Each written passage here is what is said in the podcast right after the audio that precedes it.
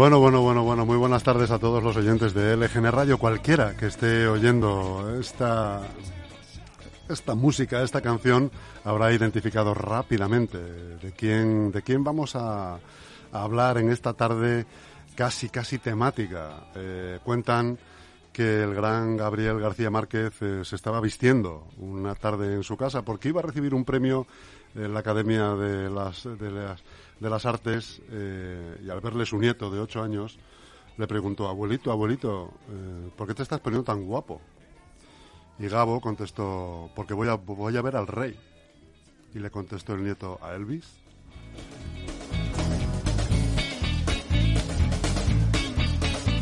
Y del rey, del rey es el que vamos a hablar esta tarde y para eso tenemos aquí eh, nada más y nada menos a los integrantes del espectáculo Viva Elvis, eh, que es un espectáculo tributo presentado por Dave que le tengo aquí a mi izquierda. Muy buenas tardes, Dave. Buenas tardes. Bueno, eh, el Elvis Tributo Band Madrid es eh, un homenaje al, al, gran concierto de comeback especial del año 1968 que grabó Elvis para la NBC. ¿Por qué? ¿Por qué este concierto? Bueno, básicamente eh, la primera vez que yo vi canciones de, este concierto de Elvis, eh, mm, no sé, eh, para mí fue uno de los mejores conciertos que tiene. La forma estaba en su mejor forma física. Eso te voy a decir que está el tío se le ve se le ve a tope, ¿no? en, la plenitud de sus facultades, ¿no? Tanto de belleza, ojo, como de, de facultades, ¿no? Exactamente. Y bueno, fue un concierto también decisivo porque Elvis venía de siete años sin, sin dar ningún concierto, ninguna actuación en directo. Y eh, después de hacer películas, que estaba haciendo dos, tres películas al año, eh, para financiar una película que se llama Change of Habit, que iban a grabar en 1969, eh, la NBC al, a su manager le, como requisito le pidió que Elvis grabara un especial de televisión, un concierto, y, este fue el, el, comeback special. Y de ahí surge la idea, ¿no? De hacerlo. Cuando lo ves te maravilla, sí, se te queda en la retina, sí, y en algún momento dices, bueno, esto lo tengo que hacer yo. Sí, sí, empecé a ver, bueno, que hay tributos en Estados Unidos, tributos americanos, y que está, está funcionando bastante bien, y a mí su música siempre me, me llamó bastante y dije, ¿por qué no, no probarlo? ¿Cómo se afronta un concierto de este calibre, ¿no? Un espectáculo sin caer en la burda imitación, ¿no? En lo manido. Claro, yo creo que eh, con eso hay que tener mucho cuidado porque, eh, por una parte, hay que ser consciente de que no eres Elvis ni, ni nadie lo va a ser. Simplemente como un actor que interpreta un papel para eh, cuando sales a actuar, eh, simplemente te metes en el papel, después de haber estudiado al personaje, y en el escenario mm, te lo tienes que creer para transmitir lo que tienes que transmitir y, ya está. Y fuera del escenario, lo más importante, volver a ser tú mismo. ¿Esa atracción por Elvis viene justo al ver este concierto emblemático o ya venía de antes, anteriormente, pues, eh, pues sus discos, sus películas incluso, ¿no? Pues eh, es interesante porque eh, no viene de haber visto este concierto directamente, viene de haber visto una película de terror en el cine y de haber escuchado una, una versión que hacía el actor de la película de Can't Help Falling in Love. Tras eso busqué esa canción para ver quién la hacía, porque yo no tenía ni idea de, la, de las canciones de Elvis, ni, ni de su vida, ni nada. Entonces, cuando escuché la original y escuché esa voz que tenía, ese vibrato, entonces dije, me quedé como un poco en shock, ¿no? Y empecé a buscar más canciones suyas, empecé a escucharlo. Esto fue en 2016. Y ya pues a lo largo de los años ya fui descubriendo el tema de los tributos y, y tal y me fue me fue llamando más y me fui metiendo en ese mundo más más y más la técnica la técnica bueno cómo se logra eh, tratar de parecerse a, ya no solamente la voz, te imagino que también los movimientos, ¿no? ese, esa seducción con la cámara que tenía el rey. Eh, ¿Cuánto se tarda en parecerse o conseguir una técnica similar a la que tenía el rey? Pues trabajo. O eso, te nace. Trabajo de todos los días, pero yo creo que eh, más que nada hay que, hay que conocer eh, muy bien cómo era la persona de Elvis, cómo, cómo sentía, cómo pensaba. Hay que leer mucho sobre él, ¿no? Sí, y conociendo ya mm, todo lo que tenía eh, él dentro, eh, por qué hacía lo que hacía, es lo que te ayuda a lo mejor a, a entender por qué, mm, por qué se movía como se movía, por qué actuaba como actuaba o cantaba como cantaba. Es Entonces- posible que a día de hoy sigáis descubriendo cosas nuevas de Elvis Presley, a pesar de haber leído, imagino, sus biografías, ¿no? las varias que ha habido, haber visto cientos de documentales sobre su vida. ¿Es posible seguir descubriendo en él matices, tanto en su música como en su vida, eh, todavía nuevos, desconocidos? Sí, sí. Siempre hay, hay muchas cosas que todavía no, que no se conocen.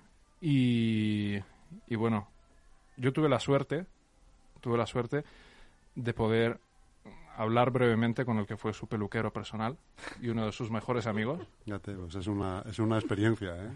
Y, No es cualquier cosa, ¿eh? y Es como estar ante un semidios. pues, ¿no? eh, El sí, peluquero del rey. sí, ¿eh? sí. Y además es, es un hombre bastante accesible y muy de trato muy así, muy, muy normal. Y, y bueno, él te cuenta de primera mano cómo eran las vivencias con él, cómo él lo conocía. Claro, que seguramente, lo desconozco, ¿eh? pero seguramente era de lo más normal del mundo.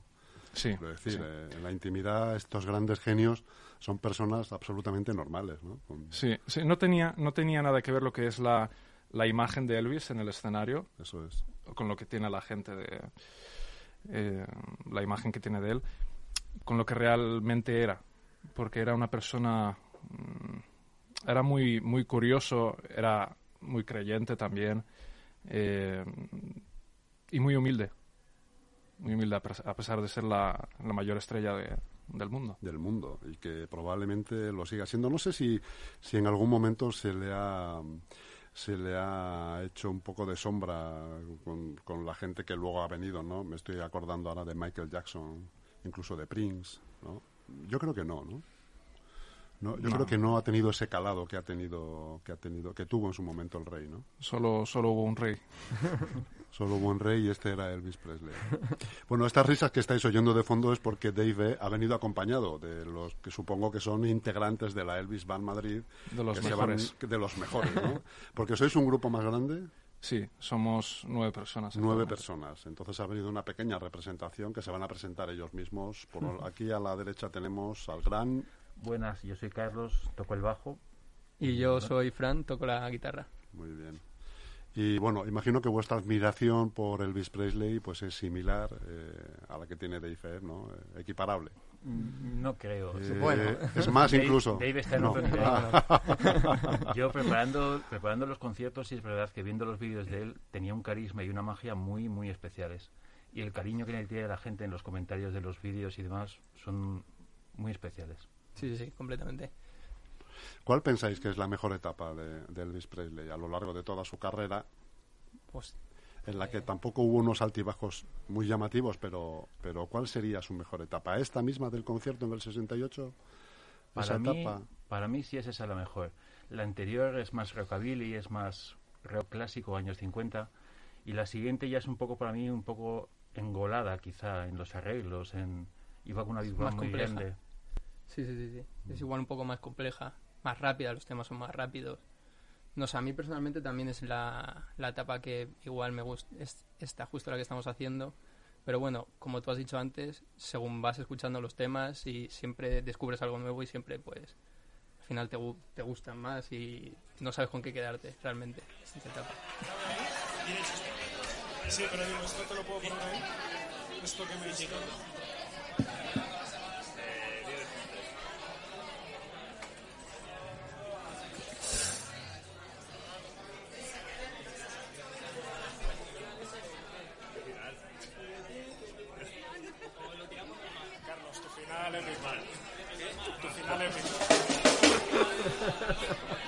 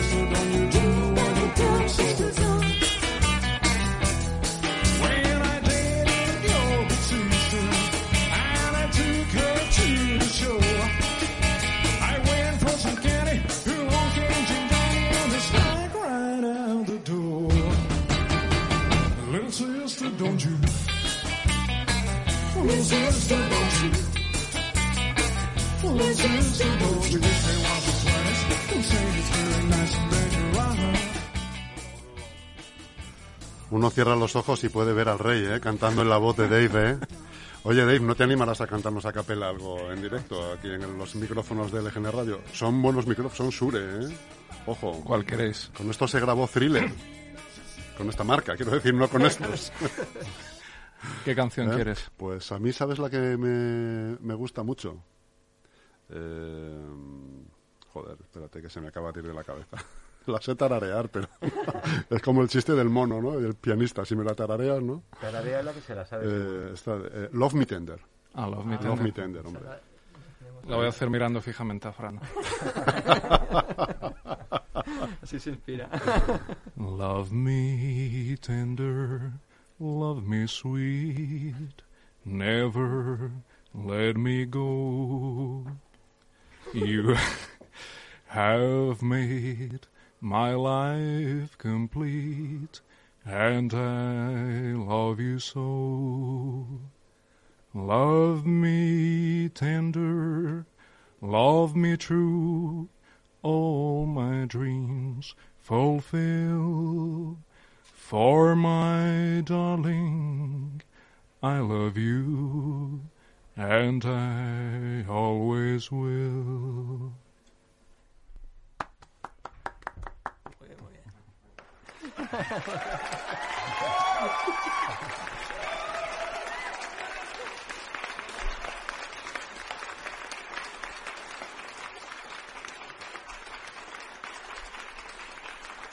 Bueno, nos has puesto a todos eh, romanticones en, un, en, en 15 segundos. eh. Thank you, thank you. You're a won- wonderful audience. Thank you, thank you very much.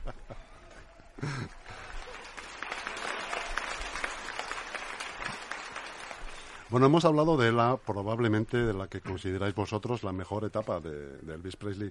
¿Cuál sería para vosotros eh, la mejor de las canciones? Ya sé que es difícil eh, en, un, en un trabajo tan amplio como el que produjo en su vida Elvis Presley elegir una sola, ¿no? Pero a lo mejor, bueno, eh, tres, pues sí, sí, sí nos podemos aproximar a, a- a las tres eh, Yo- grandes yo canciones de oro. Always on My Mind, Suspicious Minds. Son mis favoritas. Para mí es bastante, ah, para mí es complicado, porque además luego eh, internamente en el grupo hay muchos, muchas coñas con canciones y con, con temas que le dan un toque así mágico a la banda, pero yo creo que ah, para mí personalmente, a una con la que me estoy divirtiendo mucho es Little Less, Little Less Conversation. Conversation. Esa es para ti la que sería probablemente la mejor de Elvis, ahora mismo sí, me divierte, me divierto mucho tocándola, pero si te digo para el concierto pasado, pues igual te digo otra, no sé, pero ahora sí, yo creo que sí. Y para ti, Dave. Para mí, eh, de las mejores que tiene son If I Can Dream, que es mm, la canción del cierre con- También. de este concierto, la que estamos haciendo. Tremenda, sí.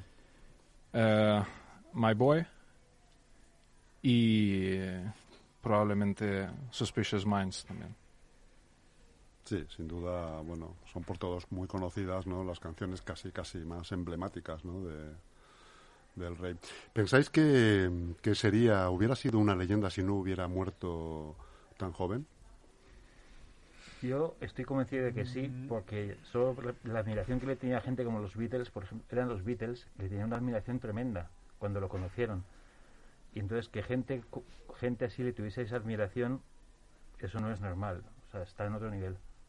Hubiese sido una leyenda igualmente, sí. Sí, puede ser que sí que haya, mm, bueno, músicos o, o artistas de, que ha- hayan muerto dramáticamente o, en- o jóvenes y le hayan dado un toque romántico a, a, su, a su persona, pero yo creo que concretamente Elvis no es independiente de eso.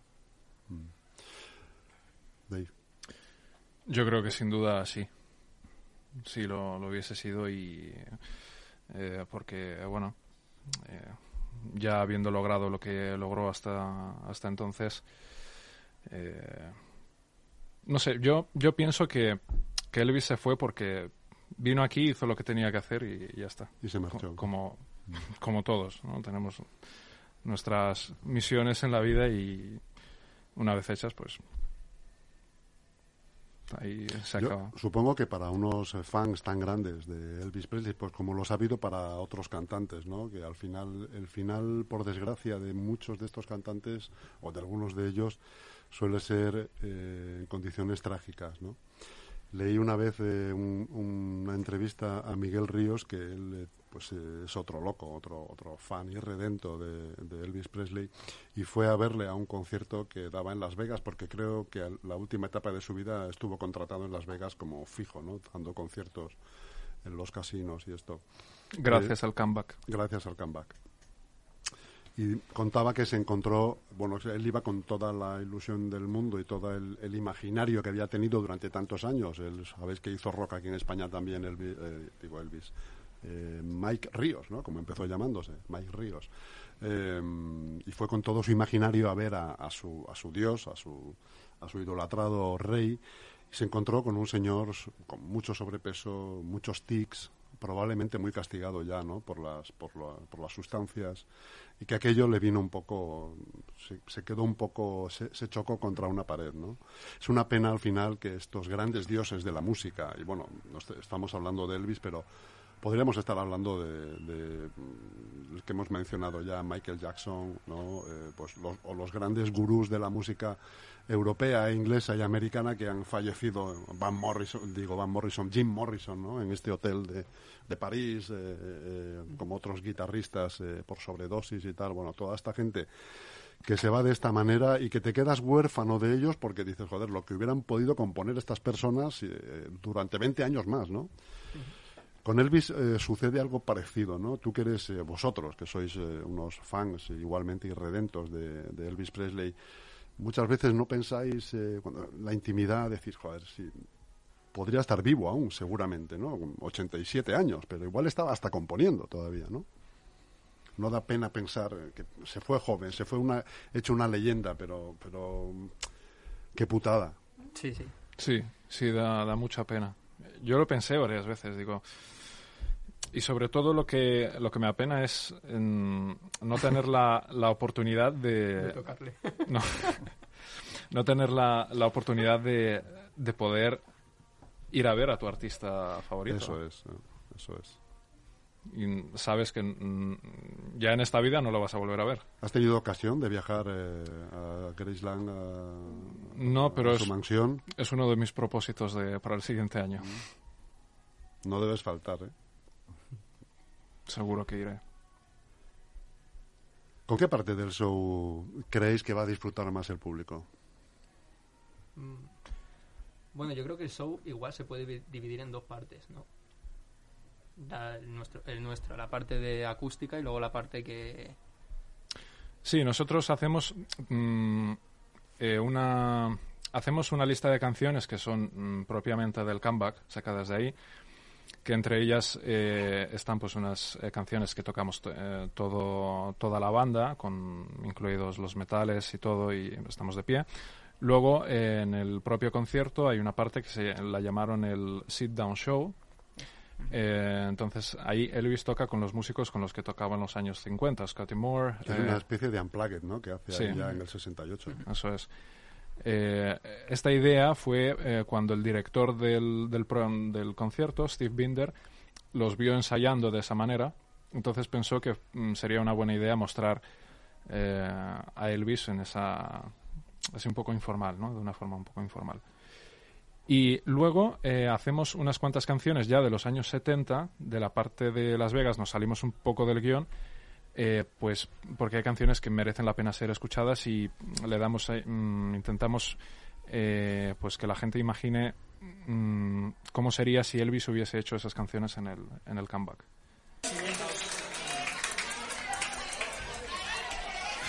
Vale, las siguientes dos canciones las conoce todo el mundo, así que por favor vamos a animar esto, ¿vale? Jailhouse. Jailhouse.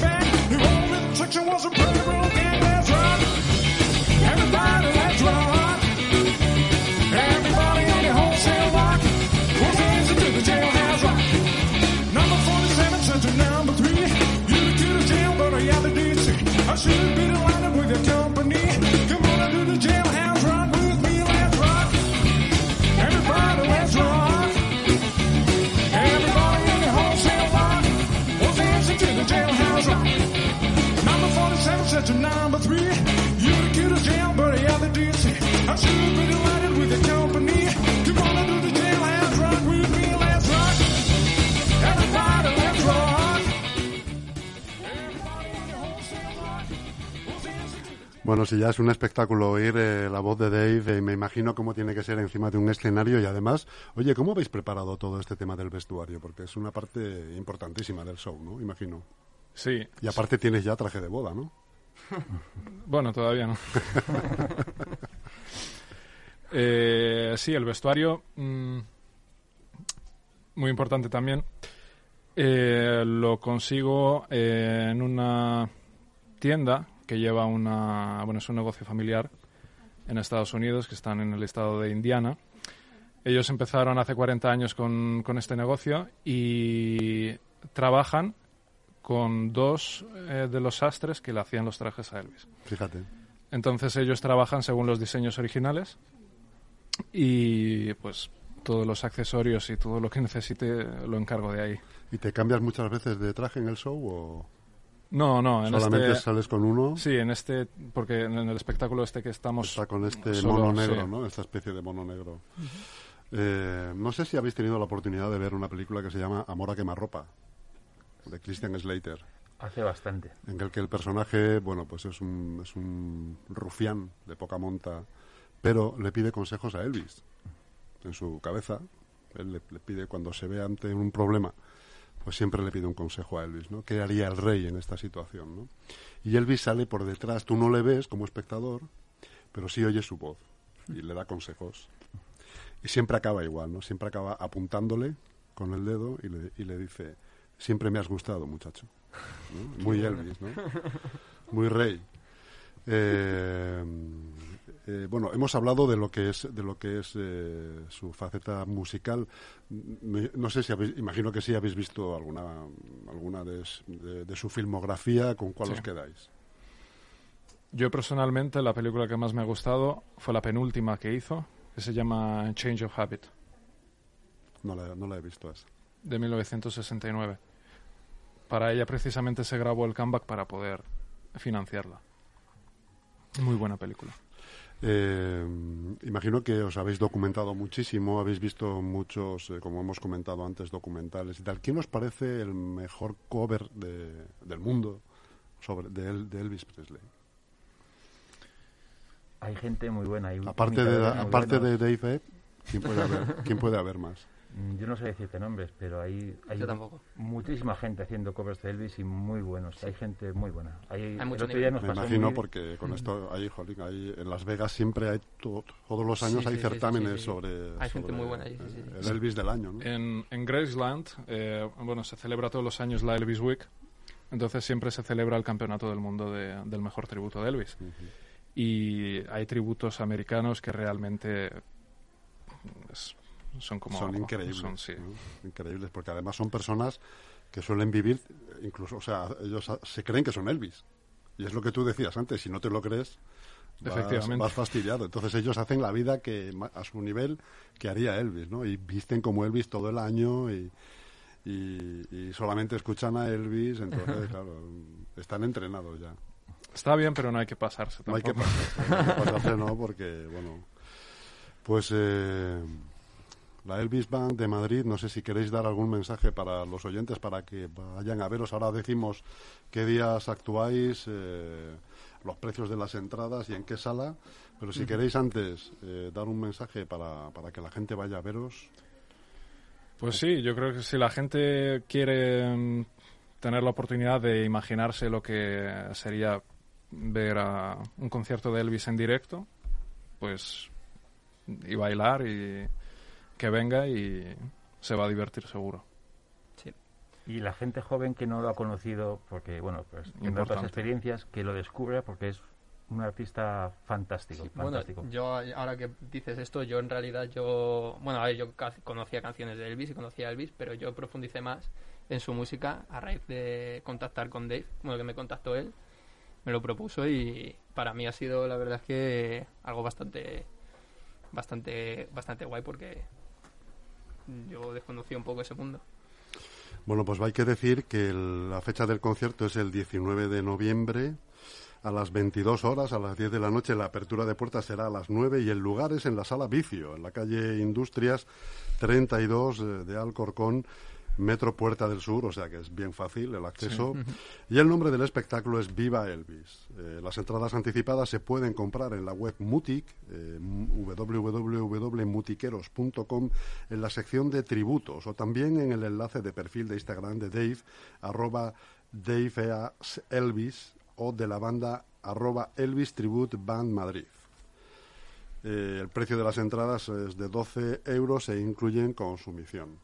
Yo creo Eso que es es. un planazo para el 19 de noviembre eh, poder poder escuchar eh, pues la voz de Dave Ebb, eh, bueno que es, eh, estás un escaloncito por debajo del rey pero estás ahí estás ahí porque No, no, decir que estás igual que el rey sería un poco No, No, es un, cri- es un crimen, sería un sería un crimen. por eso no he querido pasarme de listo he hecho un escaloncito por debajo. Pues muy bien, amigos, os deseamos muchísima suerte. Muchas Y gracias. lo que os vamos a pedir es que eh, cuando acabe el concierto, cuando acabe este homenaje, os paséis otra vez por aquí y nos contéis eh, cómo aconteció todo, cómo volvisteis loca a la gente. Muchísimas Por gracias por supuesto. muchas gracias. Gracias.